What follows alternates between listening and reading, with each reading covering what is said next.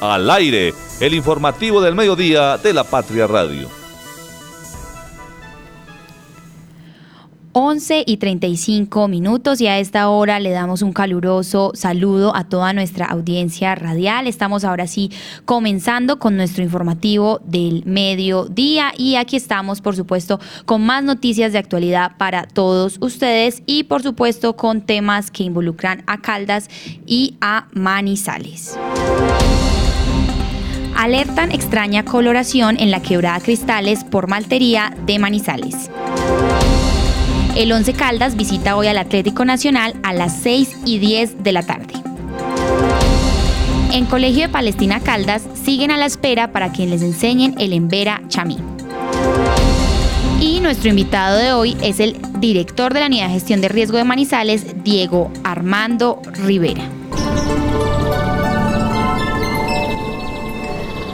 11 y 33 minutos. Y a esta hora le informamos a nuestros oyentes que nos encontramos con 21 grados de temperatura y se supone que vamos a tener, seguir teniendo aquí en Manizales un clima mayormente nublado y con una temperatura máxima de 22 grados. Les comentamos a las personas y les repetimos que en nuestro informativo de la mañana les estábamos comentando que tenemos 20% de probabilidades de que comience a llover más o menos a eso de las 6 de la tarde y al parecer entre las 7 y 8 eh, de la noche. También podemos estar encontrando más lluvias en la ciudad de Manizales. Sin embargo, al parecer vamos a tener toda la tarde hasta las 6 libres de lluvias. Recordemos a las personas que igual estamos con temperaturas y esto no quiere decir que inicie una temporada de lluvia, sino que estamos a la expectativa de lo que los reportes del clima nos vayan evidenciando. De igual manera, recordarle a las personas que entonces estar muy juiciosos con el bloqueador solar por los cambios de temperatura, pero en este caso también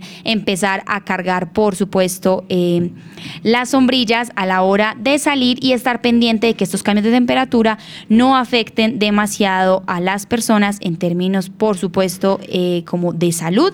Igual estamos pendientes de todos los cambios también en temas climáticos y, por supuesto, recibiendo todas sus reacciones de cómo perciben este jueves de Manizales que empezó con lloviznas muy temprano en la mañana y que a esta hora también se encuentra nublado con probabilidades de lluvia al finalizar la tarde.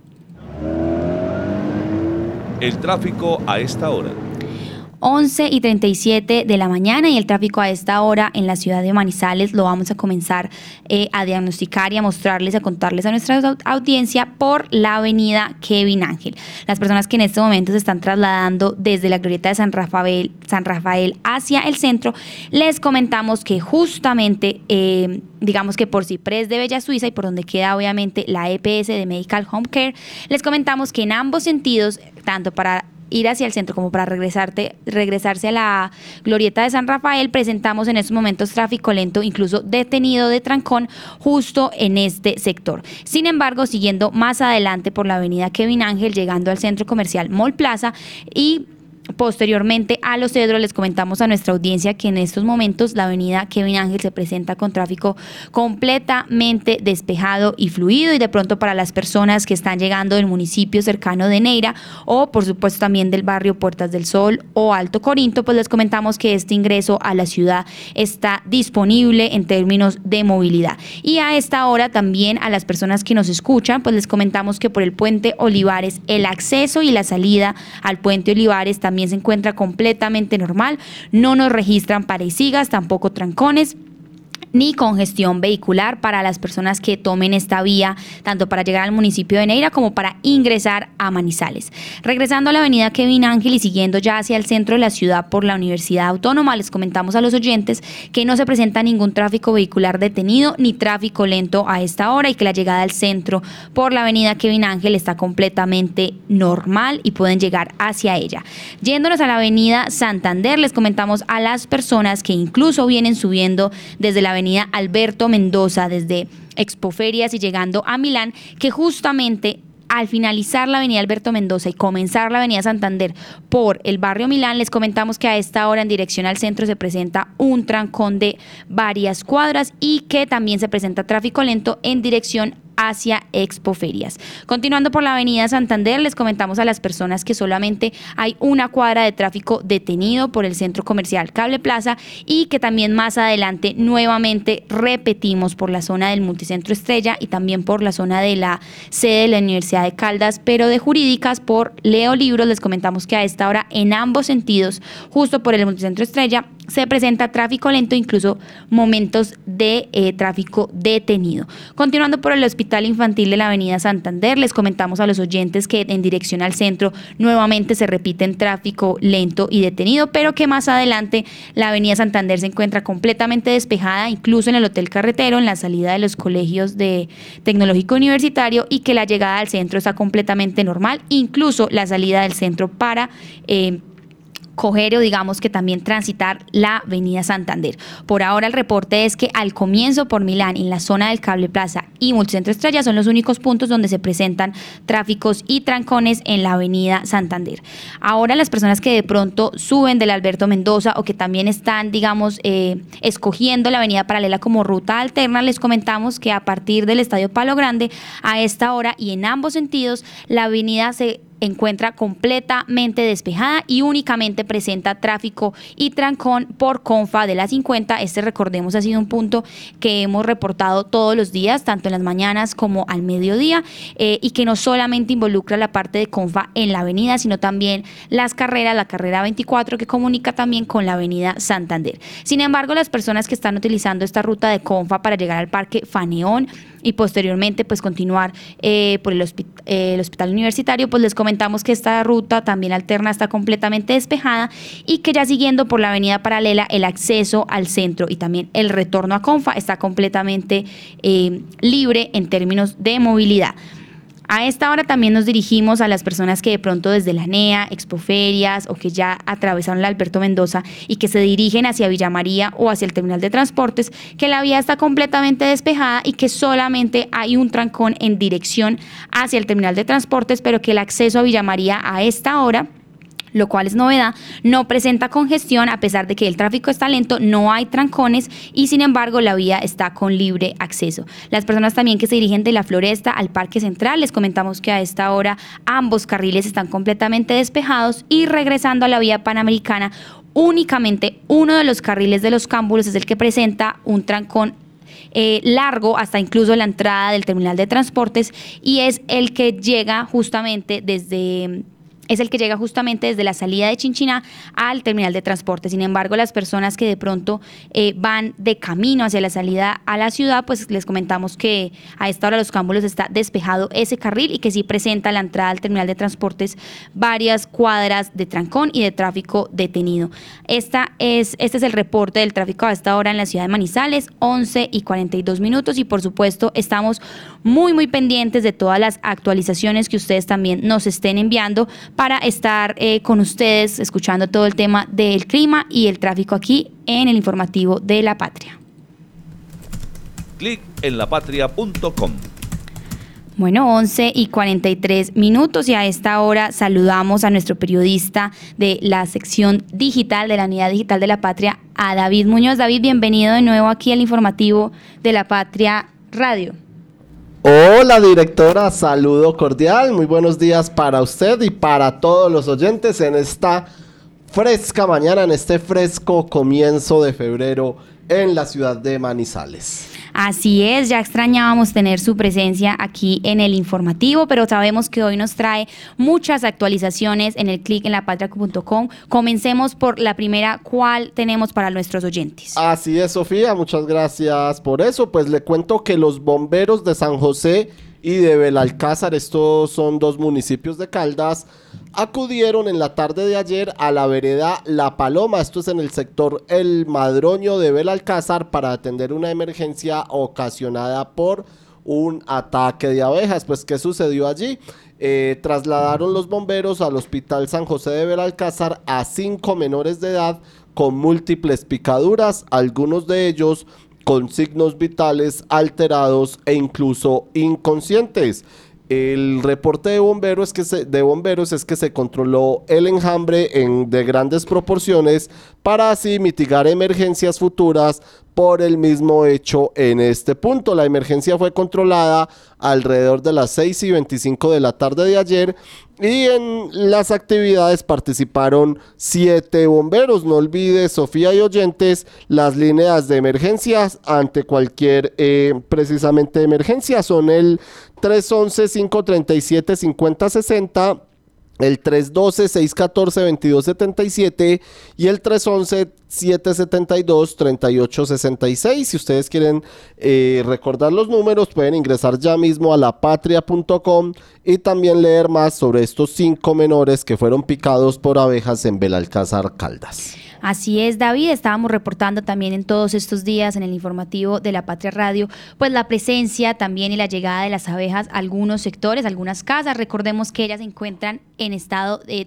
migración y que por lo general no están atacando a la comunidad civil, sino que a veces nosotros somos quienes las estamos molestando y hay recomendaciones igual también de parte de la Secretaría de Medio Ambiente, sobre todo para atender estos casos, denunciar a tiempo y o por lo menos avisar para que sean los organismos de control quienes puedan evitar una tragedia como la que nos está comentando. Hasta ahora escuchamos, por supuesto, también entonces a la Secretaría de Medio Ambiente con recomendaciones para qué hacer en caso de que nos lleguen a nuestras casas, espacios privados, oficinas o demás lugares, las abejas. Primero que todo tenemos que conocer que las abejas en esta eh, época del año se desplazan para buscar eh, dónde eh, tener alimento si un panal de abejas dura en un sitio más de dos días, es importante comunicarse ya sea con bomberos, con la defensa civil, que ellos tienen personal capacitado e idóneo para poder hacer el traslado y la reubicación de las abejas a sitios seguros para evitar, digamos, afectación a población, teniendo claro que hay algunas personas que son alérgicas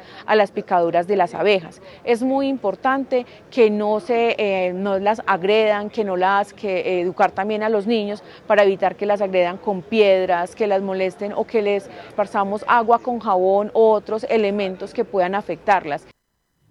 Bueno, a esta hora escuchábamos estas recomendaciones que nos hace Paola Andrea Loaiza, ya secretaria de Medio Ambiente de la ciudad. Y bueno, David, a esta hora también estamos saludando a nuestros editores de opinión y también a nuestro editor de noticias, pero cuéntenos qué más actualizaciones nos tiene antes de comenzar.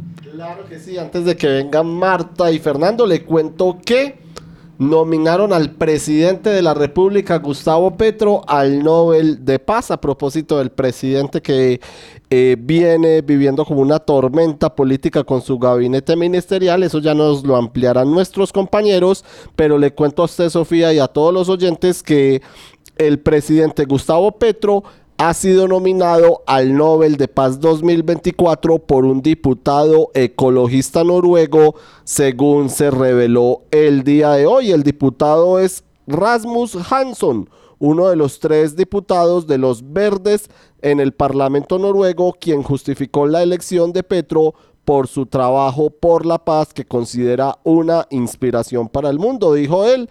Petro promueve una política de paz creadora, moderna e integral. Él muestra en la práctica que el diálogo con los actores armados puede ser un medio eficaz para solucionar conflictos y reducir la violencia, declaró Hanson un día después de que se cerrase el plazo para proponer los candidatos. Hay que recordar, Sofía y oyentes, que el expresidente Juan Manuel Santos ya recibió el Nobel de Paz. Esto fue en el año 2016 por sus esfuerzos para acabar con el conflicto en el país con la guerrilla de las FARC. Y el presidente Petro, entre tanto, agradeció esta mañana al diputado ecologista noruego, recordamos, es Ransus o Rasmus Hansson, la nominación al Nobel de Paz. Así es, David. Entonces, hasta ahora aprovechamos 11 y 48 de la mañana para saludar a nuestra editora de opinión, Marta Gómez. Marta, ¿cómo la recibe este jueves? Digamos que con un tema de clima, con más nubes y con posibilidad de lluvias y también con esas actualizaciones que nos trae aquí en el clic de la patria.com. Hola Sofía, muy buenos días. Eh, también para David, para todos los oyentes, eh, para Fernando, eh, que también nos acompaña en este informativo. Eh, Sofía, pues con el clima, eh, yo no soy mucho ni muy amante de, las, de la lluvia, de los climas fríos, pero pues vivimos en un eh, territorio que tiene este tipo de clima, hay que ajustarnos a lo que sea. Me encantaban los días calurosos, eh, porque soy más de, de calor, pero bueno, todo hay que acomodarse finalmente. Sofía, y más bien como preocupada porque como dirá a continuación el maestro Fernando Ramírez, el maestro Fernando Ramírez, que qué bajo hemos caído con esta postulación del presidente Petro eh, por este diputado noruego. Yo creo que eh, hemos caído bajo es porque cómo postular a una persona que no tiene todavía nada que mostrar frente a un proceso de paz, cuando en el país todavía se está hablando de hacer, de llegar a la paz total, de tratar de terminar bien o de ejecutar bien el, proceso de paz que firmó en el 2016 el también ganador de un Nobel y expresidente de la República, Juan Manuel Santos. Entonces yo pienso que es como, como inflar mucho globo y echarlo a volar a ver qué, qué se gana, más que eh, sea una persona con méritos todavía, porque no se ha hecho nada en materia de paz. Antes estamos muy mal o peor en el país. Así es, Marta. Entonces aprovechamos y le damos la bienvenida a Fernando Alonso Ramírez, nuestro editor de noticias. Fernando, ¿cómo lo recibe este jueves con el clima, las actualizaciones, pero también con estas noticias que tenemos en el clic en lapatria.com? El clima maravilloso, ¿sí? Este país en constante eh, emergencia noticiosa, pues ahí está una nueva solicitud de, de renuncias a los ministros, al jefe de planeación, bueno, eso ya es costumbre en este gobierno. Seguramente de aquí al 7 de agosto del 2026 se alcanzan a ajustar el gabinete. De pronto en una de esas le aciertan a algo. Eh, bueno, no, y si fue pues premio Nobel de Paz Kissinger y Santos, pues cualquiera puede ser postulado. Las propuestas son para hacerlas, no puede hacer a la araca por eso, pues cualquiera puede ser postulado a, al Nobel de Paz. Hemos visto grandes guerreristas que han ganado el Nobel de Paz. Lo que pasa es que lo que suena curioso es que resulte por propuestas, no por concreciones. Necesitamos que concreten las voluntades de paz, porque de resto no al hogar, pero pues no perdamos el, el sueño por eso. Pues creo que hasta Teodora fue eh, nominada al Nobel de Paz en algún momento. Entonces, eso no nos tiene por qué preocupar tanto, lo que nos debe preocupar es cuando este gobierno va a encontrar el grupo de colaboradores que sea capaz de sacar adelante las iniciativas y por favor de ejecutar, ejecutar, que pongan la platica de servicio de los ciudadanos. Bueno, 11 y 52 minutos de la mañana. Estas son algunas de las actualizaciones que teníamos y sabemos que tenemos otra actualización aquí en el clic de lapatria.com. Así es, Sofía, antes de ir con la última actualización con respecto a lo que dice el maestro Fernando Ramírez, pues la presidencia de la República salió hace algunos minutos a través de la red social X a aclarar a la opinión pública que, el que en el Consejo de Ministros realizado ayer en la Casa de Nariño, pues el presidente eh, Petro no solicitó la renuncia de su gabinete, es lo que dice el ministerio, pero pues como eh, acaba de expresar Fernando, hay otra información. Exacto. Las razones llegaron después. El presidente no. Los que van y llevan los mensajes del presidente, ¿cierto? Sí, señor. la señora Sarabia sabrá de eso. Así es. Y Sofía, le cuento a usted y a todos los oyentes, uniéndome al team caluroso con Marta, que en Río Sucio celebran las fiestas de la Candelaria con programación religiosa y cultural. El Día de la Virgen de la Candelaria se celebra cada 2 de febrero, es decir, mañana será una edición más de las fiestas de la Virgen de la Candelaria y por eso en Río Sucio Caldas diseñaron una programación religiosa, cultural y lúdica para conmemorar estas fiestas patronales. El día central de la fiesta, pues como les decimos, será este viernes, pero desde el 24 de enero se vienen cumpliendo distintas actividades en su honor. Por eso este jueves, hoy a partir de la una de la tarde, empieza la programación con un banquete. Durante toda la tarde habrá actividad eh, artística, deportiva y lúdica y también un paseillo por las principales calles del municipio con la participación de la cuadrilla taurina y las vacas locas. Así que si usted está libre o está cerca de Río Sucio o se quiere animar, pues dese el paseíto. Primero ingrese a lapatria.com y conozca la programación de las fiestas patronales en este municipio caldense. Así es, David, y a esta hora también tenemos una noticia importante para el departamento de Caldas, es que nos llegó la información y la verificamos con nuestro periodista y editor de, sí, de la sección de educación, Oscar Beyman, y es que por fin empieza a comenzar el PAE en Caldas. Recordemos el programa de alimentación escolar que estábamos pendiente de que comenzara en el municipio, al parecer a partir del 5, pues a partir de febrero ya comenzaba en los 26 municipios, pero hoy ya comenzó en el Magdalena Caldense, en La Dorada, Manzanares, Marquetalia, Marulanda, Pensilvania, Norcasa, Samaná y Victoria. Por supuesto, quedan pendientes el resto de los municipios. Al parecer, las cifras que van a ser 31.712 millones eh, en los que vamos a estar los que se van a adjudicar para este contrato del PAE para los niños. Estábamos muy pendientes de esta información y por supuesto estaremos más pendientes aún del cumplimiento en el resto de los municipios para que este programa de alimentación le llegue a tiempo y empiece a funcionar para todos los estudiantes de nuestro departamento y a esta hora por supuesto pues también tenemos la información desde el secretario de Educación Departamental Luis Ernest Vargas quien nos explica un poco sobre este proceso que ya empieza a surgir en el departamento y que además pues ya por fin empieza con el PAE. No, no todos los municipios, pero al menos sí tenemos algunos de ellos. Bueno, aquí estamos esperando aquí la información con este tema del PAE que nos acaban de enviar la actualización y eh, por supuesto estaremos muy pendientes del cumplimiento, como dijimos, de todas las personas que aquí eh, nos escribieron inicia el programa de alimentación escolar PAE en el Oriente y en el Magdalena Caldense.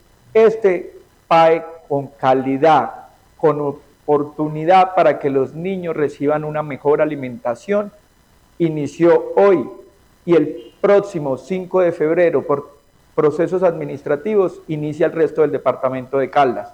Recordamos que trabajamos desde el inicio de año por un PAE de calidad que garantiza dice que la compra de los productos se le haga a los empresarios caldenses, al campesino, y que estos sean los productos que consumen los niños del departamento. Muy bien, ahí escuchábamos, por supuesto, el tema y la voz oficial de la alcaldía, pero bueno, David, hasta ahora en el clip de lapatria.com tenemos sondeo. Así es, Sofía, y la pregunta para nuestros compañeros y por supuesto para todos los oyentes. ¿Tiene ropa de color 7? Empezamos preguntándole a Marta a propósito de esta empresa que entró en proceso de liquidación. Marta, ¿tiene ropa de color 7? Sí, David, todavía la tengo. Es una ropa, o era una ropa de excelente calidad, con sus distintas marcas, con las distintas marcas, que producía esta empresa. Y una lástima que pues haya tenido que parar, que haya desaparecido por todos estos temas eh, económicos pero sí creo que es una marca, o fue una marca, con una ropa de muy buena calidad, con unos diseños muy bonitos, muy modernos, eh, que pues ya, ya le tuvimos que decir adiós por todos estos temas. Y Fernando, ¿ropa de color 7 en su closet? No tengo idea, yo supongo que no. Sé que a mi hija sí le gustaba una de las marcas de, de estos productos. Pues el 52% en lapatria.com nos responde que sí tiene ropa de color 7, mientras que el 48% nos dice que no. Así es, ahí estamos entonces actualizando con todas estas noticias en el clic en lapatria.com y a esta hora también tenemos más desarrollos de noticias locales y es que hoy en nuestra página número 11 del impreso aquí de lapatria.com pues tenemos nuevamente nuestra sección de denuncia esta vez a cargo de Samuel Niño quien estuvo conversando con las personas que nos enviaron los videos denunciando una extraña coloración en la quebrada Cristales. Aquí tenemos a Samuel en la Patria Radio para que nos explique un poco el contexto y por supuesto ampliaremos esta información con todos nuestros oyentes. Hola Sofía, un saludo para ti y un saludo especial para todos los oyentes. Bueno, resulta que en Maltería eh, se presentó dos situaciones. Estamos hablando de una posible contaminación de las fuentes hídricas, en este caso de la quebrada Tesorito y la quebrada Cristales.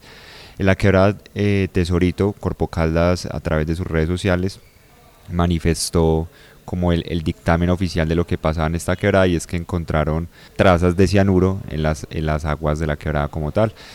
Eh, esto después de que un, un, denunciante haya llegado a las oficinas de Corpo Caldas, les haya comentado como que el, el ganado, hay como una un envenenamiento del ganado, entonces encontraron siete reses y una garza sin vida, por lo cual pues analizaron el agua de la quebrada Tesorito y encontraron pues este compuesto químico tóxico obviamente, como lo es el cianuro.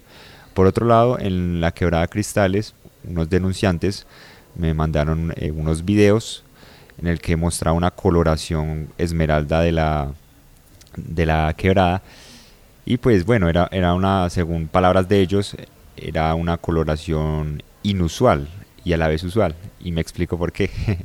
eh, inusual porque obviamente pues no es el color natural de la quebrada en sí, pero que constantemente ellos ya han visto eh, coloraciones que bajan de la quebrada, no es como nuevo el, el tema y pues ellos no, no han hecho como la denuncia, han hecho la denuncia por redes sociales, pero no han hecho la denuncia formalmente por, por Corpo Caldas. Ahí en el artículo, afortunadamente, pues la entidad colocó sus como canales de comunicación en caso de, de que los oyentes vean presencia de algún eh, compuesto que esté contaminando una fuente hídrica.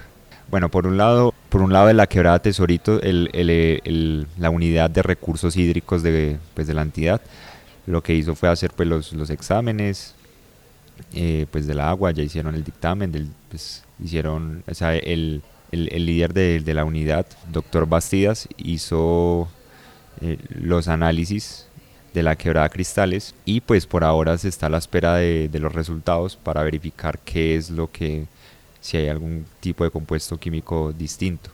El tesorito, pues lo que les comentaba, se, se verificó que era cianuro, pero eh, también hace un llamado hace un llamado a la comunidad para que obviamente no beban de, pues, del agua ni hagan ningún tipo de uso, mientras se buscan a los responsables para hacer las respectivas sanciones.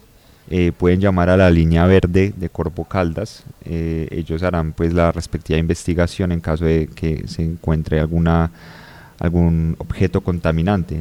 La línea verde es 018000 eh, 96 881 018000 96 881 o eh, como otra alternativa está su correo electrónico pueden escribir a quejas y reclamos arroba corpocaldas.gov.co muy bien, así escuchábamos a nuestro periodista eh, Samuel Niño, quien se encarga de la sección de denuncia y sabemos que también, por supuesto, pues Corpo Caldas emitió un comunicado que explica el descubrimiento de la presencia de cianuro que se debió pues a la muerte de estos animales en la quebrada Tesorito y recomendó, por supuesto, a través de Juan Carlos Bastidas, el líder del grupo de recursos hídricos, pues invitar a la comunidad de Maltería para no hacer ningún tipo de uso del agua de la quebrada exactamente en el territorio. Sin embargo, al parecer nos comunicaron que estaban... Eh, de alguna manera en las redes sociales comunicándose que esta se estaba afectando toda la quebrada y que entonces las personas no podían usar el recurso y el servicio de agua potable en sus casas en Maltería.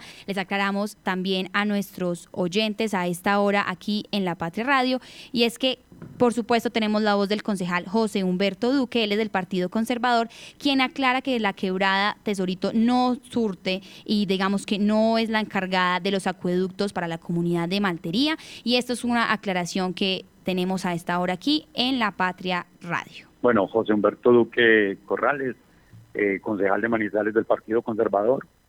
Y claro, la relación con el territorio, pues es que de manera inicial vivo en, vivo en la zona y y pues toda la todo lo que suceda en la en dicho territorio pues me me interesa y me me preocupa y también me digamos me debo estar atento a lo que suceda en, dicho sector.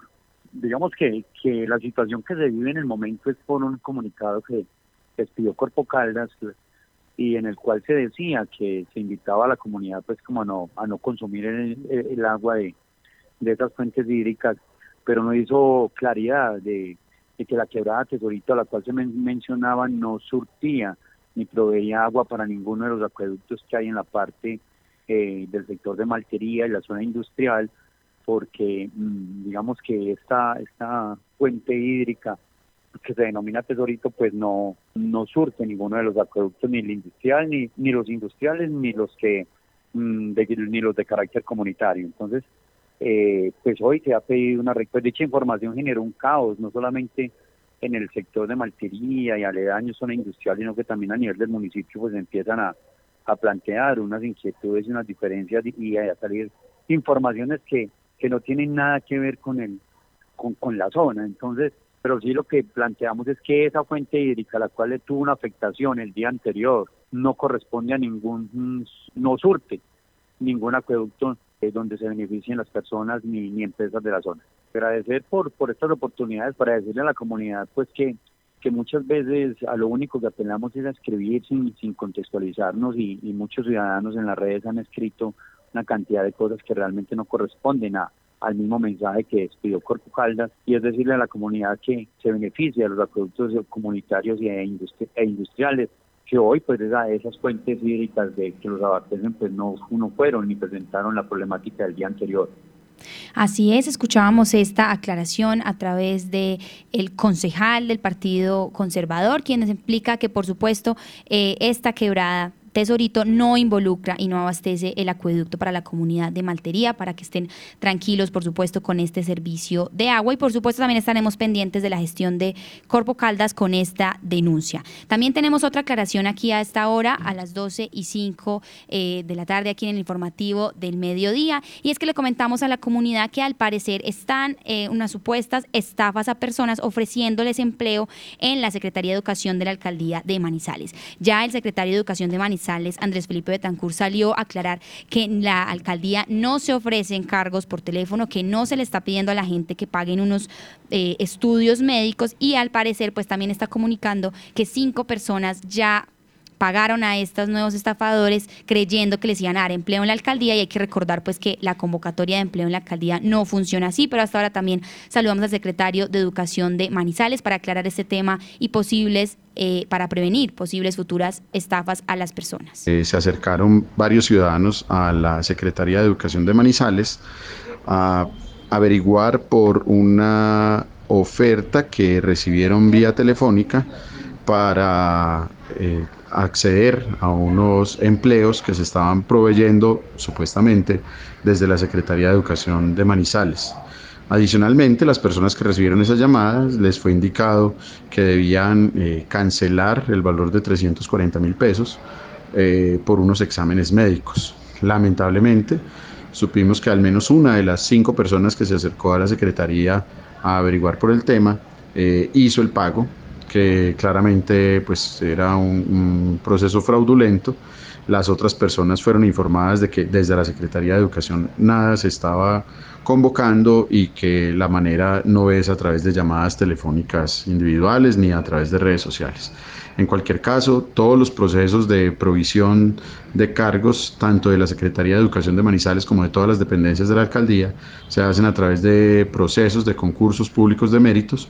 En ningún caso se le exige a las personas pagos ni erogaciones correspondientes a, ningún proceso habilitante para, para la provisión de un empleo de tal manera que hay un fraude eh, que se está haciendo utilizando el nombre de la Secretaría de Educación de Manizales y abusando de la buena fe de ciudadanos y, ciudadanas de Manizales. Con la plata de tu factura, hacemos mucho más que recoger basura.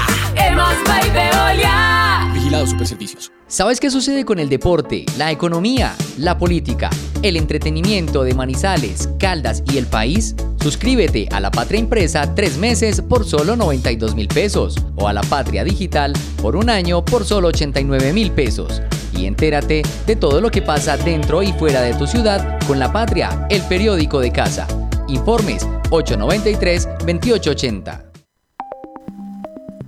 Encuéntrenos siempre en podcast. Escúchenos en Spotify buscando La Patria Radio. La voz del día. Bueno, y a esta hora, 12 y 8 minutos, también saludamos al director de la Unidad de Gestión de Riesgo de Manizales, Diego Armando Rivera. Diego, muchas gracias por venir a conversar con nosotros aquí en La Patria Radio. Muchas gracias, Sofía, y bueno, qué atentos eh, de cualquier consulta que se tenga en función, digamos, de continuar preparándonos en función de afrontar la temporada seca que actualmente vive el país. Así es, nosotros estamos aquí, siempre hacemos como el reporte del clima aquí en la Patria Radio, pues hemos visto los cambios de temperatura, sin embargo sabemos y hemos estado como muy atentos a las recomendaciones de los organismos de control, precisamente de la unidad de gestión de riesgo, pero cuénteme entonces cómo estamos en Manizales para afrontar fenómeno del niño, posibles sequías y también de pronto, si cambia la temperatura, posibilidades de lluvias y derrumbes. ¿Cómo está Manizales en ese aspecto? Perfecto. Aquí, es muy importante tener en cuenta como varios elementos. Eh, el municipio de Manizales pues presenta múltiples fenómenos amenazantes que inciden en los procesos de desarrollo y afortunadamente eh, el municipio a lo largo de su historia ha reconocido la gestión de riesgo de desastres como un determinante en la planeación del desarrollo seguro. En este caso, en términos del fenómeno del niño que actualmente pues atraviesa el país, pues hemos identificado un aumento significativo en la temperatura, hemos llegado a picos de 29 grados centígrados, una disminución muy importante en las precipitaciones, lo cual ha incidido en que las coberturas vegetales se sequen y obviamente aumente la susceptibilidad a que se presenten incendios de cobertura vegetal, pero también a que se presente disminución de la oferta hídrica de las cuencas abastecedoras del municipio. Entonces estamos hablando de que estas dos temáticas pues inciden en los procesos de, de desarrollo de cualquier tipo de actividad que se realice en el municipio de Manizales. Frente a eso, estamos realizando pues todo un proceso de articulación con las entidades del Sistema Municipal de Gestión de Riesgo de Desastre, es decir, todos somos responsables en la implementación.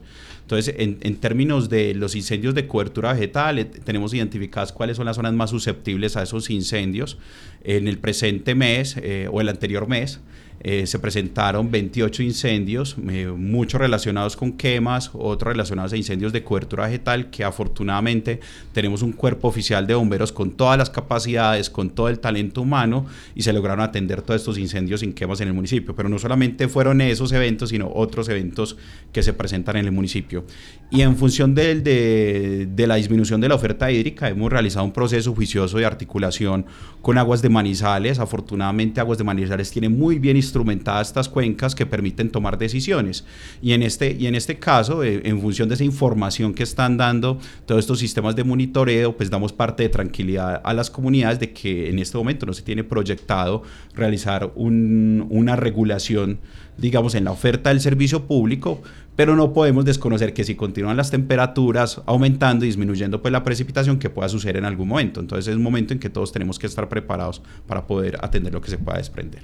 Usted habla también como precisamente de estar preparados y nosotros venimos también, ayer teníamos actualización de Bogotá con el alcalde que ya lograron controlar los incendios forestales, también entendemos las situaciones en el resto del país, usted mencionó algunos casos en el departamento y entonces queremos saber si Manizales, o sea, nos, explica que ya se están coordinando, que están trabajando en conjunto, pero en términos de presupuesto, ¿ya tienen cuánto presupuesto tienen entonces los bomberos de Manizales este año? O el tema para atender una emergencia, ¿cuánto presupuesto se destinó, si ya se aprobó o no, para que Manizales esté lista en caso de que algo suceda? Listo. En función de las capacidades, no solamente tenemos que hablar en términos presupuestales para poder atender incendios de cobertura vegetal, aquí hay que tener en cuenta varios elementos.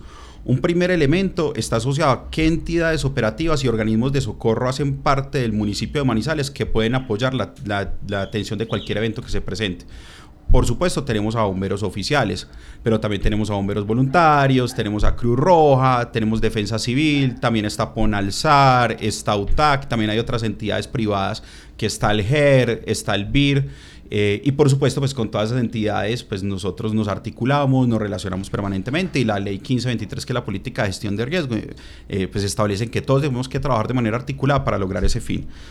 En función de las capacidades y talentos humanos, digamos, tenemos un cuerpo de bomberos importante en la ciudad que tienen sus capacidades en, su formación bomberil, obviamente para la extinción de incendios, que es su principal actividad, incendios de cobertura vegetal, pero también incendios estructurales que también se han presentado.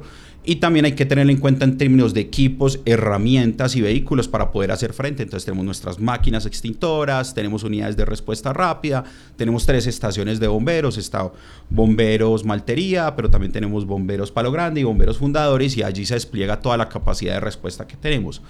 En términos de financieros, pues por supuesto tenemos una sobretasa bomberil, que eso nos garantiza el pleno funcionamiento del cuerpo oficial de bomberos y para poder atender cualquier tipo de evento que se pueda presentar. Sin embargo, hay que tener en cuenta algo, que si se llega a presentar un evento de gran magnitud, pues tenemos que estar preparados frente a eso. Y por supuesto, eso puede exigir que se superen las capacidades de respuesta y tenemos que realizar procesos de articulación. En ese orden de ideas, el mismo sistema municipal de gestión de riesgo con las entidades que yo les mencioné, pues se pueden articular para realizar procesos. De igual manera, a través de la gobernación con el Consejo Departamental de Gestión de Riesgo de Desastres, pero también con las entidades a nivel nacional, con la Dirección Nacional de Bomberos, Dirección de Defensa Civil, con la Policía Nacional, el Ejército, eh, las corporaciones autónomas también juegan un papel muy importante, parques naturales, los nevados, o sea, parques nacionales, entonces, entre todos realizaron un trabajo de manera conjunta. La Unidad Nacional de Gestión de Riesgo ya realizó la declaratoria de desastre a, nivel nacional, que es importante tenerla en cuenta, y si llegado el caso llegan a superar las capacidades a nivel municipal, pues obviamente eh, lo que haríamos como municipio, decretaríamos la calamidad pública a nivel municipal, que es el mecanismo jurídico para poder solicitar los respectivos apoyos correspondientes al gobierno nacional. O sea, el panorama de Manizales es positivo, eh, hemos tenido la capacidad de atender estos eventos.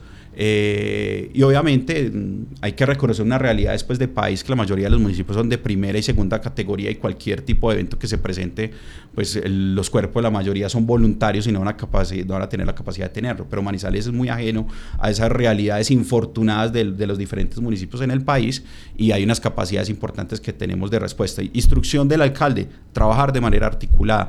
Instrucción del alcalde, continuar fortaleciendo las capacidades. Instrucción del director de gestión de igualmente el alcalde de continuar fortaleciendo los instrumentos de planificación, planes de contingencia, entonces estamos avanzando con todo ese proceso. Directora, a esta hora también lo escucha nuestro editor de noticias, Fernando Alonso Ramírez. Fernando, adelante para conversar y preguntarle más al director de la unidad de gestión de riesgo.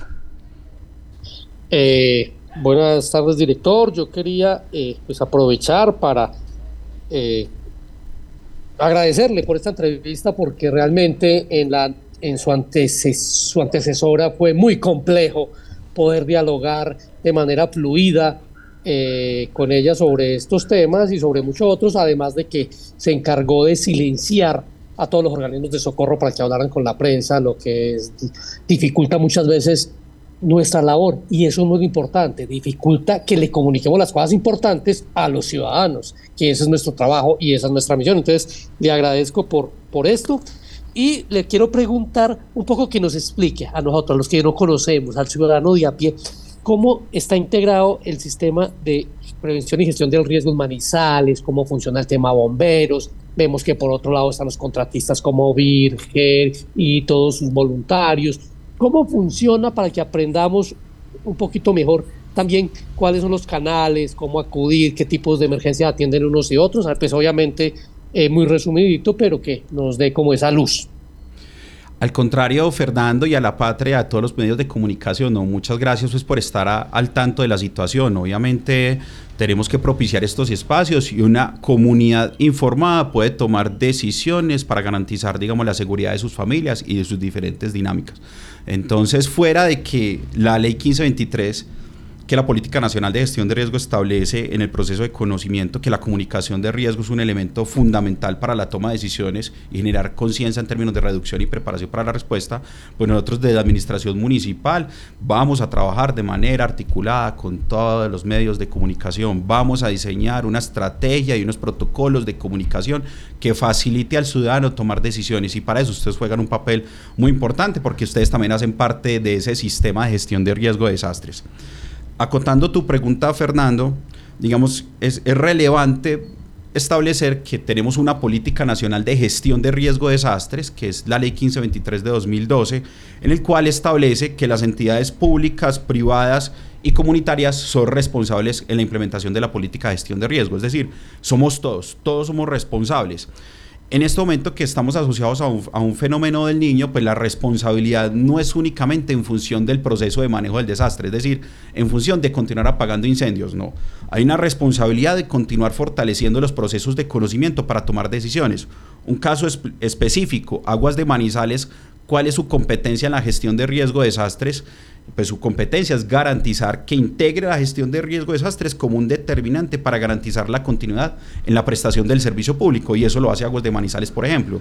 Realiza permanentemente los monitoreos, identifica sus escenarios de riesgo, tiene su plan de gestión de riesgo y en términos de eso nos está dando información para dar parte de tranquilidad a la comunidad que en este momento no se, no se proyecta en este momento realizar un desabastecimiento hídrico. En este momento está toda la capacidad, pero ellos también tienen contemplados varios escenarios y llegado el caso llega a disminuir la oferta.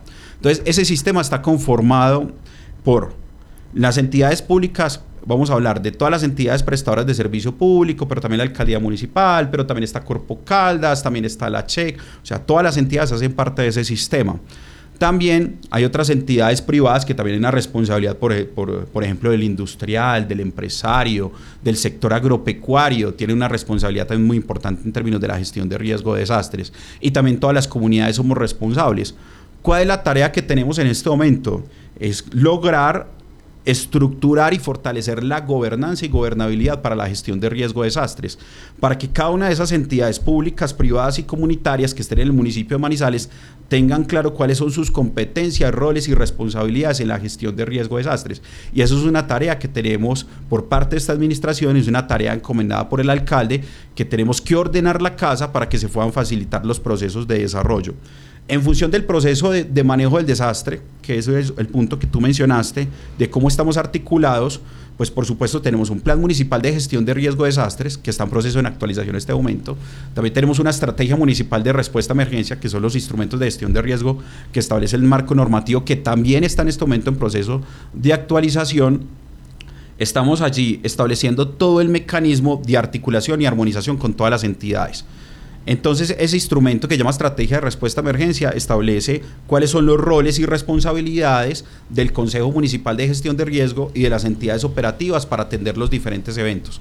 Ya realizamos un proceso de diálogo con todas las entidades operativas, con Defensa Civil, con Cruz Roja, bomberos oficiales, bomberos voluntarios, con UTAC. Les enviamos una matriz para que nos establecieran ellos cuáles son sus capacidades de respuesta, equipos, herramientas, talento humano, para que nosotros desde la unidad de gestión de riesgo coordinemos y orientemos en función de los diferentes eventos que se puedan presentar cuáles van a ser las acciones que van a realizar estas entidades operativas.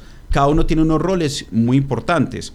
Entonces, desde bomberos oficiales, digamos por la ley bomberil, pues la, la, capacidad y obviamente pues cuál es el escenario de riesgo y cuál obedece pues bomberos oficiales, pues va a ser extinción de incendios, manejo de materiales peligrosos, pero también tema asociado con salud, pero también tenemos Cruz Roja que tiene unas capacidades muy importantes en telecomunicaciones, en logística, también tenemos a la, a la defensa civil, tenemos a bomberos voluntarios que también tienen unas capacidades impresionantes. Y algo que yo quiero destacar es que Manizales, a diferencia de otros municipios en el país, pues la mayoría de las entidades y organismos de socorro son grupos USAR, son grupos de rescate rápido. Entonces tenemos Defensa Civil, Cruz Roja, bomberos voluntarios y estamos avanzando con el proceso con bomberos oficiales.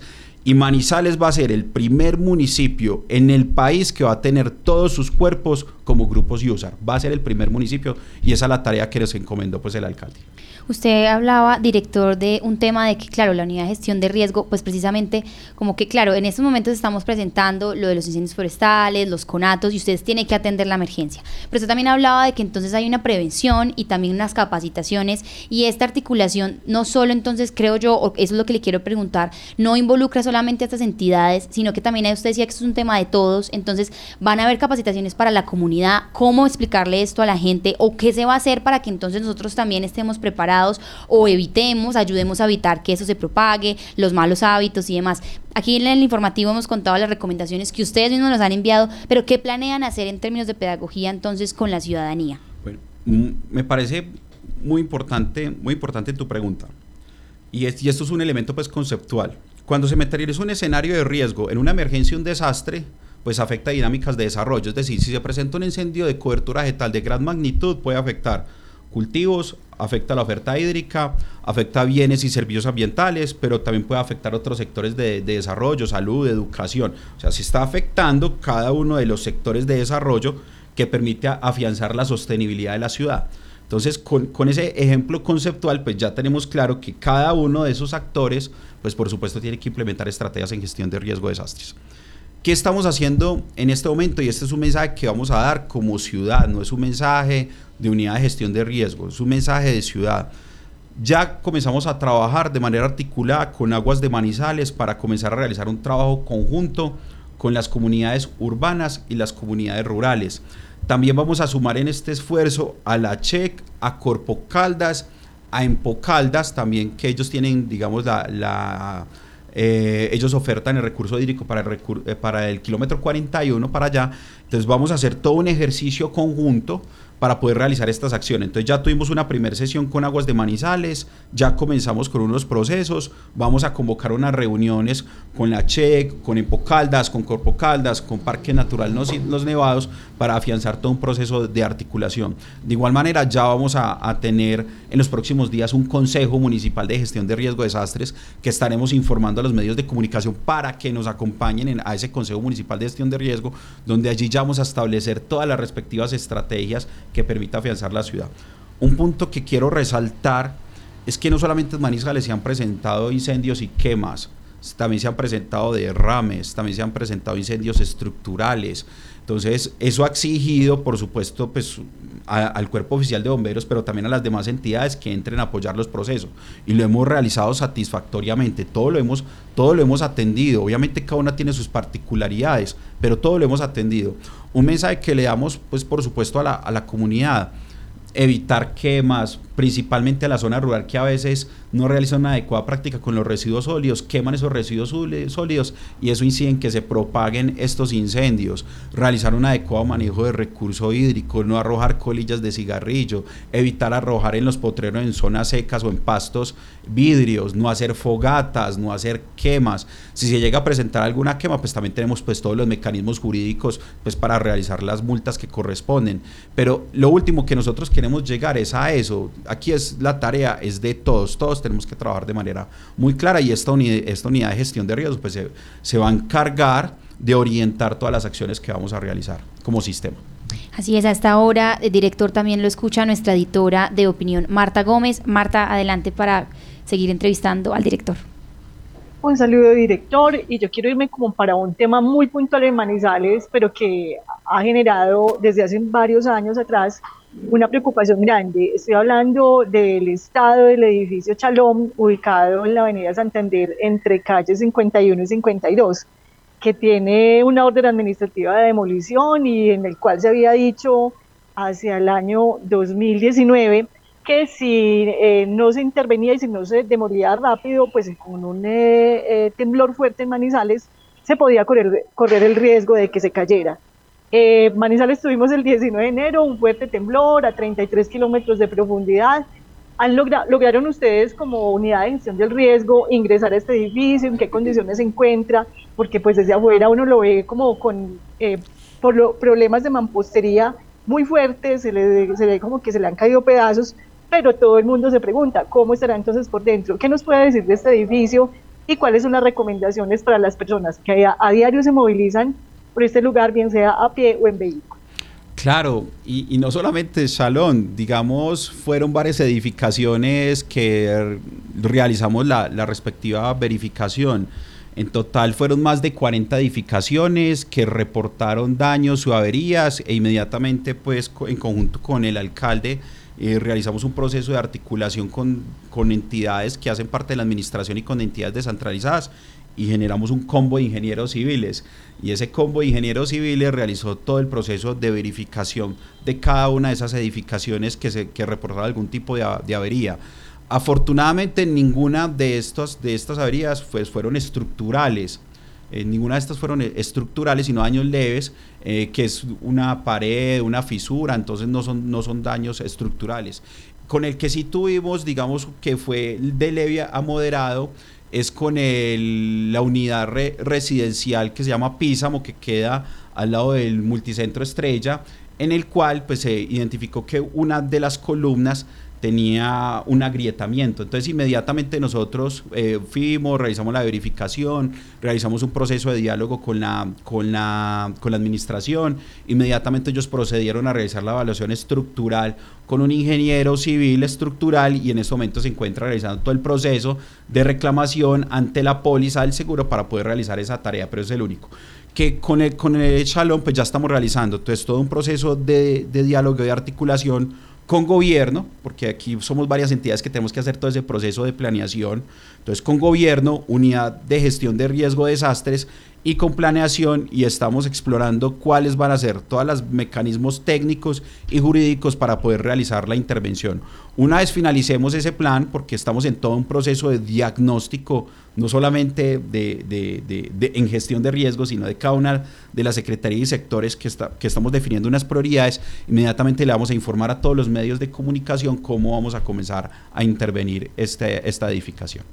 Director, el tiempo aquí en La Patria Radio, como siempre, es un poco corto. No sé si quiera decir algo para finalizar, porque ya tenemos, por supuesto, que seguir informando con más noticias, pero cuéntenos si de pronto desea decir algo más y muchas gracias por venir acá a hablar con nosotros en La Patria Radio. No, al contrario, a la, a la Patria, pues muchas gracias por esta invitación, a los oyentes, a todos los que han participado, a Fernando, a Marta, a ti, Sofía. Muy importante todos estos procesos, estas sinergias. Lo, lo último que yo quiero mencionar es debemos trabajar de manera conjunta en la gestión de riesgo de desastres. La gestión de riesgo no solamente un va en términos de la, de la respuesta a eventos, sino, es un sino que va a ser en función de afianzar procesos de desarrollo. Si no se presentan emergencias y desastres en el municipio de Manizales o comienza a disminuir, pues eso quiere decir que estamos haciendo bien la tarea y en eso nos vamos a centrar mucho en esta administración. Le vamos a dar muy fuerte el conocimiento de riesgo, muy fuerte a los procesos de reducción, muy fuerte a los procesos de articulación de las entidades y por supuesto que vamos a continuar atendiendo emergencias y desastres, que eso va a ser del, del día a día. Pero los resultados de esta administración, lo que nosotros buscamos es disminuir esos eventos que se presentan de ciudad y garantizarle al municipio de Manizales, a la ciudadanía, que estamos con toda la seriedad para avanzar en los procesos y retos que tenemos como municipio.